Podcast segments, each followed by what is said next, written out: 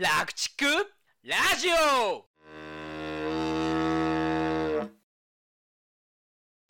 皆様こんにちは。楽畜ラジオの時間です。寺内動物病院の保坂です。寺内です、はい本日もよろしくお願いします。よろしくお願いしします。ということで寺先生おしゃべりしてきたんですか？はいちょっとまた依頼を受けまして、はい。えー農協の中の和牛部会ですね。はい。で、まあ、肥育屋さんも和牛繁殖農家さんも、はい。もちろん一貫農家さんもいるような、まあ、部会で、えーこ冬場の子牛の管理うん。という話をしてきました。なるほど。なので、まあ、その音源を、まあ勝手にその場で 自分で録音したんで、はい。まあ、一応農協からの許可を得て、はい。えーラジオに転用してもうはい。保坂先生の編集の手間をなるべくなくしてあげようと。ありがとうございます、はい。まあ今回なんか天気良くてね農作業で来れなかった方たくさんいたみたいなんでそうなんですよ。ぜひこれを聞いてそうなんです、ねこのいただけれラジオをばなと。聞いていただいてる農家さんも、まあ、部会員の方に結構いて、うん。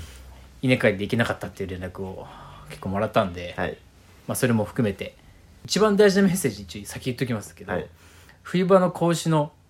管理うん。で子牛が下痢したり病気したりして、うん子牛の管理を担当してるその哺乳担当の、うん。多くの場合は奥さんだと思うんですけど、うん。が怒られてるってことはたまにあるんですけど、うんうん大体それ悪いのは親牛の管理してる親方の方っすよっていう。挑戦的な内容挑戦的な内容です、はい。あのまず、うん。子牛が病気した時にうん。子牛の哺乳担当者を責める前に、うん。親牛の管理は良かったのか、うん。そもそも健康な子牛のになるように増し飼いをしてうん。つはい親の栄養をつけて親の栄養をちゃんと管理できてたのかっていう見直しから始めた方が、実は問題は解決早いですよっていうようなうんお話です。はい。ということで、そんな話をしてますんで、ぜひ、えー、お聞きください。はい、よろしくお願いします。はい、えっと、本日は本当にありがとうございます。えー少しでも皆様の役に立てる情報を提供できたらと思います。では、限られた時間なので、えー早速、うんお話の方に行きたいと思います。はい、で今日タイトルにあるように、今日から始まる冬に向けたあ講師管理ということで、どうしても冬には下痢なり風なりが多くなってくると思います。で、この情勢ですので、少しでも病気を減らしたい。ましてや、死んでしまうような講師は、あ一等を出したくないというのが、皆さんの切なる願いだと思いますので、えーそこに少しでも貢献できれば幸いです。今日から始まるというタイトルなんですけども、まあ、その種明かしになるのは、後ほど出てきます。次お願いします。はい。まずは自己紹介からさせていただきます。えー、と私は、まあ、寺内博光と申します。名前を載せてなかったですね。はい。えー株式会社寺内動物病院なんですけども、会社にしたのは1年前でして、えーそれまで僕の祖父が始めた寺内動物病院を継いで、僕が3代目になります。で、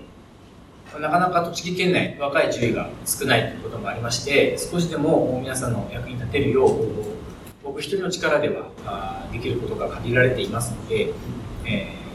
ーま会社会社にしてえー従業を増やしながらあ皆さんのニーズに応えられるように今奮闘しているところでありますで私たちが使命として掲げているところが我々がいる限りは農家さんが安心して営農し続けられるような県であるようにできることは何でもやろうと。で地域と業界の恩返しとあの、まあ、きれいきれい事のようなことを言っておりますが私たち牛専門でやっておりますので、牛を飼っている農家さんがいなくなれば私たちも生きていけないので運命共同体なわけですよね。なので、えー共に生き残るために、えー本当に自分たちのためにも少しでも貢献できるサービスの幅を広げなければいけないということを切実に考えております。まあまた祖父から継いだ家業ですので今僕がこうやって仕事をしていられること自体が地域の農家さんあるいは、ま、農協を含め、えーその周辺のさまざまな関係者の方々のおかげで、まあ、今があると思ってますのでその恩返しというか貢献したいという気持ちは本当に思っているところがありますで今の和牛をめぐる情勢ですね僕がわざわざ言うほどでもないんですけども繁殖農家の皆さんは非常に苦しい状況だと思います。であらゆる経費が上がってしまっている中で、えー、肥育農家さんにおかわりましても、やっぱり元牛の価格が下がっても、それでも元牛を購入するのは苦しいというのは、多分同じ立場なのかなと思っております。でその中で、えーまあ、我々はもう、ある意味加担している部分なんですけども、酪農家に対して、その酪農情勢が厳しい中で、えー、経営をサポートするために、酪農家さんに、えー、受精卵移植で和牛生産をサポートしてきたという部分があります。まあ、それによってですね、この和牛の出生数増えているので、えー、それもまた元牛価格の下落に加担してしまったなというところは正直感じているところであります。でそこに加えてゲノムなども含めて、えー、古い系統がなかなか使えなくなっているという現状があり、えー、より小さい、長くやられている繁殖農家さん、小規模な繁殖農家さんこそ、古い和牛をなかなか更新もできないし、自給飼料の生産も厳しいし、え規模拡大っていうのは選択肢にない中で、えー、この現状をどうやって乗り切ろうかっていう頭を抱えているところかなと思います。その中で少しでも私たちができることとして取り組んでいるのが、まあ、仮腹という形で、受精卵は和牛農家が、繁殖農家側が準備することになりますけども、私が採卵もやっていますので、採卵をして、で、生産した卵を今度、酪農家で移植をして、生まれた子牛を繁殖農家が買い取って、で、えその繁殖農家にいる親牛の数以上の子牛を生産することで、最初買い取りでコストがかかってしまうんですけども、年間の売上数を増やすということに少しでも貢献できれば、というふうに考えていたい。あるいは、もう、古くなった親牛に対して、新しい系統の受精卵をどんどん移植する。ということも最近はよくやっています。和牛に和牛の受精卵をつけるっていうのは、ね、なかなか抵抗がある方も結構いるとは思うんですよね。それでも、経営を続けるっていうことが何よりも大事なことになりますので、和牛への移植だったり、でその移植するための受精卵を生産するために、採卵なり OBU という新しい技術を導入して、えー、そういう形で農家さんに今貢献をしているところではあります。できることをとにかくチャレンジしながら、あるいは生産者さんと話をして、こういうことができるんじゃないかって話をしながら、なるべくコストを抑えて、いかに売り上げを上げていくのか、あるいは、なるべく子牛が死なないように、牛が死なないように、健康に、なるべく高く売るためにどうしたらいいだろうか、ということを、まあ、話し合いながら実行しているというところですね。で、ここまでがま、今私たちの自己紹介を兼ねた取り組みについてお話しさせてもらいました。ここからが講義本題となります。で、前半と後半に分かれまして、まず前半が、格子の管理という話なんですけども、格子の管理は分娩前の胎児から始まるというお話をさせてもらいます。そして、その胎児の状態から生まれた瞬間の新生児の管理までを前半の話。でここまでがとても大事な話です。で、後半。後半が生まれてからどういう対応をするのか。生まれてからの対応で一番大事なのは初乳です。で、この分娩前の胎児の管理と生まれてからの初乳の管理、この2つがきちんと適切に実行された上で、哺乳期の疾病予防ということが、交互、そうしてくると。そういうお話をしていきます。まず前半の母牛の栄養管理が健康な子牛作り基本だという話ですねそして、え分娩の管理と新生児の管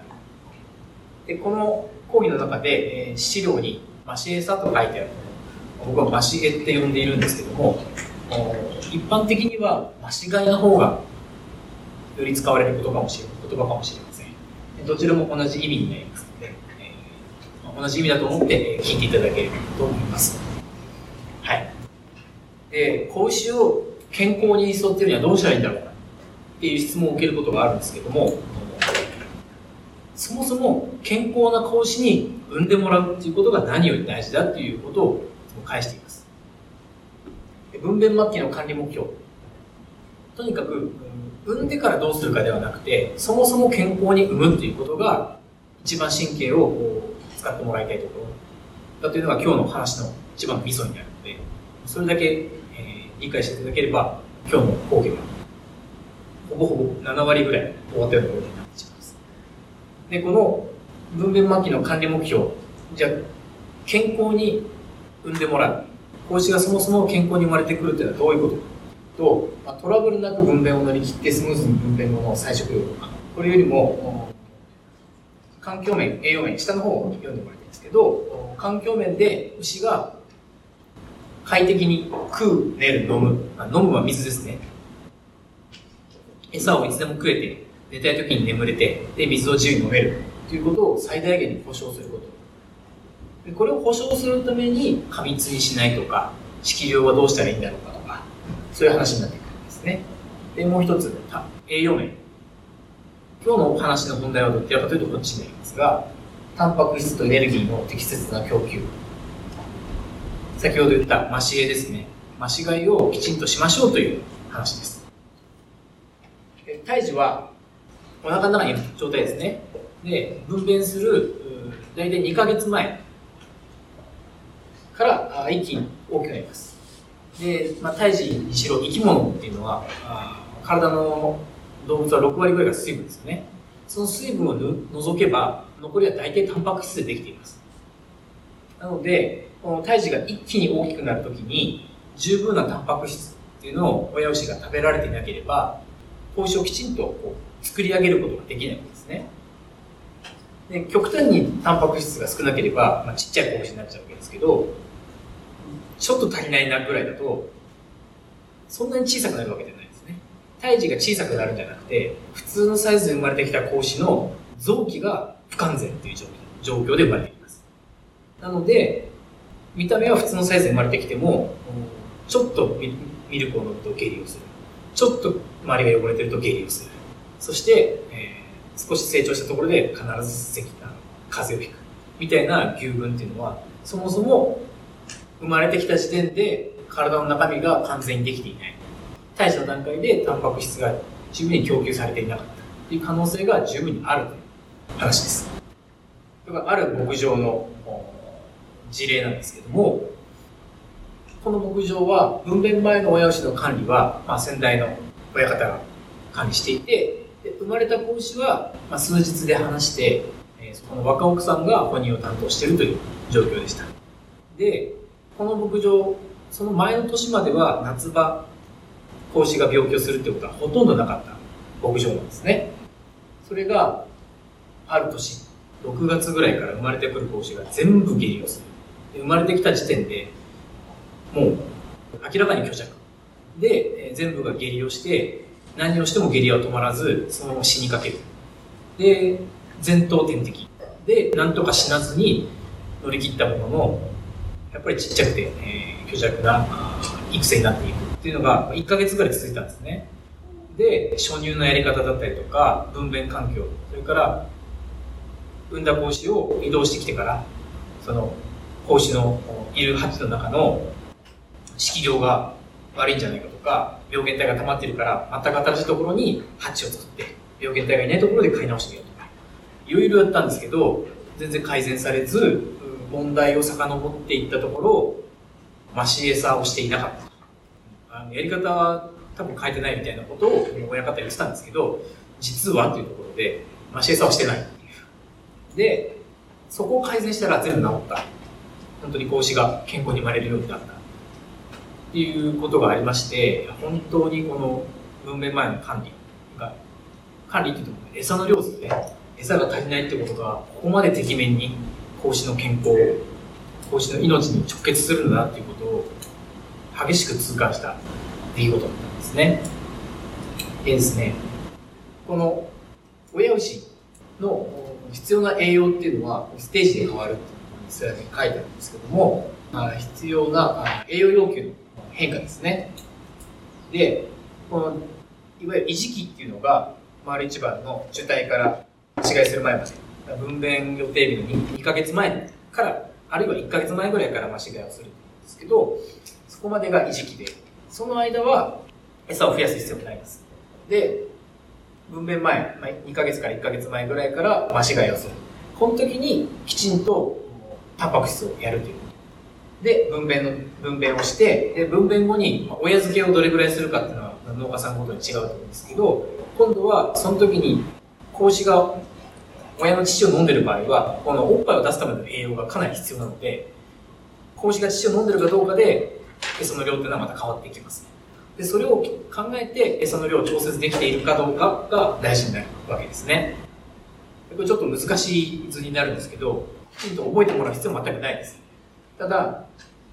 いわゆる維持期という母牛が生きているのに必要な栄養っていうのが、まず右側にあったとして、それプラス子牛が発育するため、その分娩予定2ヶ月前から、こう一気に急に必要になる栄養の分っていうのが左に書いてあるリストになります。で、まあ、タンパク質が大事で、エネルギーも必要で、で、まあ、骨とかを作るわけですから、カルシウムだったり、リンだったり、でビタミンだったりが必要になるわけですね。で、ざっくり体、乾物で1キロぐらい、繁殖用の配合だとしても、まあ、ざっくり1キロぐらいは、マシネが必要だという、その中にも書いてある図になります。はい、でこれ、このスライド、ちょっと後から追加したんで、具体的にどんぐらいマシエサをしたらいいのかっていうのを書かないと伝わりにくいだろうなと思って、えー、配布した資料には入れてないものになります。はい。で、と、まあ、僕、南那須の農家さん向けに月1回勉強会をやってるんですけども、うん、そこで、えー、こういう分娩前の管理の勉強会をしたときに、えー、皆さんの餌のやり方いろいろヒアリングさせてもらいました。で、やっぱ農家ごとに全然違うんですよね。で全然違くていいと思うんです。ただ、目安として大体っていうことで、えー、この数字を出しました。でその皆さんの実際のヒアリングした内容とあと教科書的な教科書に書いてある栄養要求量ってことを、まあ、ガッチャンコして大体こんなもんっていう数字になってます。で維持期っていうのが、まあ、おっぱいも飲んでない子牛がおっぱいも飲んでないし、えーまあ、受胎する前後あるいは受胎してから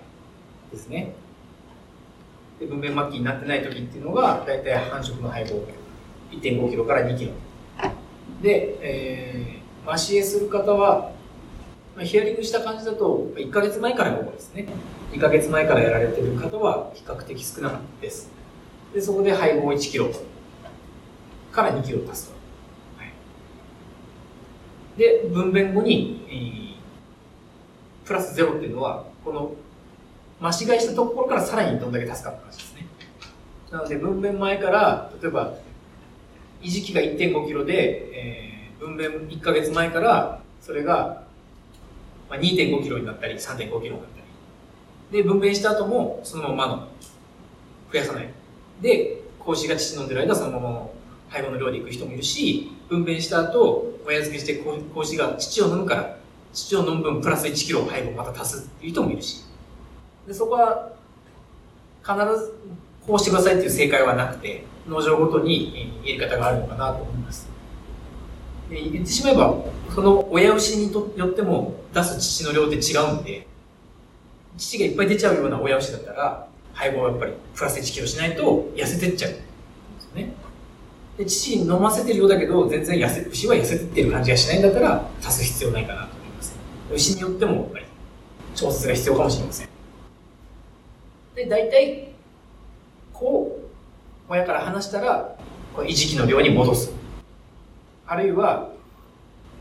例えば2キロ足したものを、こう離したら1キロ減らして、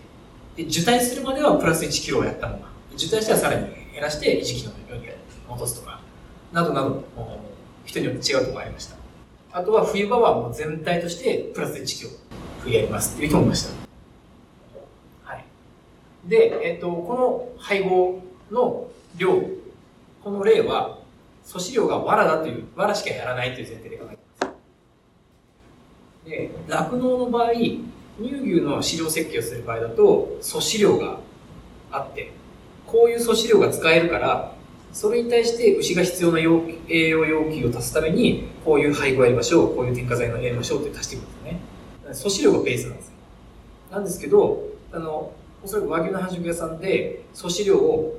毎回毎回分析して内容量が CP どんなもんで TDN がどんなもんだから配合の量を変えましょう。配合の種類を変えましょう。っていう方はあんまりいないと思うんですよね。うち使ってる配合はこれだから。で、素飼料は CP とかあまりわかんないけど、いつもやってる量やっておけば大丈夫そうだからぐらいの感じだと思うんですよね。なので、えっと、実際はこの配合の量は素子量が例えばイタリアンを混ぜるとか WCS を混ぜるってことになると配合を減らさなきゃいけないです。これが、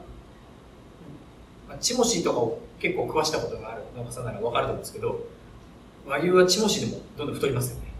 イタリアンで食いたいだけ食わしてあったら太っちゃうと思うんです。それだけ同じ草でも緑色の草はある程度栄養が多いんで、やってる素飼料が変わるんだったら、上の配合は必ず変わるっていうことを、それだけはちょっと意識してもらえるかなと思います。栄養の優先順位ですね。この母牛が何に栄養を使うのか。餌を食べて、えー、無限に食えるとしたら、全部が満たされるんですけども、無限に食えるわけじゃないんで、栄養がちょっと足んないなってきたときに、どこから削っていくかっていう順番です。それが、まず繁殖サイクルが止まります。その後に体脂肪を削り出します。だから、痩せていく前に先に繁殖が止まるんですね。で、乳を出している場合は、その後肥乳が止まって、で、2、3目の途中までは、母牛も成長し続けますから、その成長が止まってから、妊娠の胎児に影響が出るんで、例えば栄養が足らなすぎて流産するなんていうのは、まあ、全部止まった状態ですね。生命維持以外全部止まった状態になります。で、この順番の中で、まあ、理解しておくこととしたら、まあ、胎児を産むまでのレベルだったら、まあ、そうそう影響はないんですけど、ただ、本当に健康な、あ十分に完璧な状態の子牛を産もうとすると、この5番目ぐらいまでは満たしてないと影響が出ちゃうということと、あと、少なくとも体脂肪を削っているような状態だったら繁殖サイクル全部止まるということですね。はい、先ほど冬の増し、増しが冬にはプラス全部1キロ足す農家さんもいるって話をしましたが、実際にそれは重要で、ホルスタインは寒さに非常に強いんですけども、和牛は比較的寒さに弱いです。なので、えー、夏場以上に冬の方が繁殖が悪くなるっていう農家さんもある程度いるかなと思います。で冬の増し絵が必要で、どのぐらいの目安かなと考えたときに、気温が下がっているけども、風はない。風だけは防げているっていう牛舎内が寒いっていう状態であれば、普段の2割増しぐらいの配合。で、寒い風がビュービュー吹き抜けるような牛舎だとさらに1割。なのでいつもの1.3倍ぐらいの餌をあげましょうという量になります。とこれはすごく複雑な図になってるんですけども、分娩前のストレスと難産。それが孔子の疾病にどう影響するのかっていう関係図になります。で、もう一回押してもいいですか？で全部見る必要はなくてですね、えー、一番今日伝えたいのは分娩前の増し替えが足りてないと、まあ、分分娩の兆候ですね陣痛が弱いとかということで胎児は大きくないのに難産ということが増えると言われています。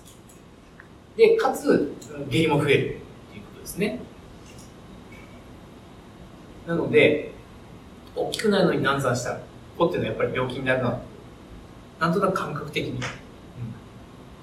農家さん皆さん感じられてるところでもあるかなと思いますしそもそもこの増し飼いが不足するっていうことの原因として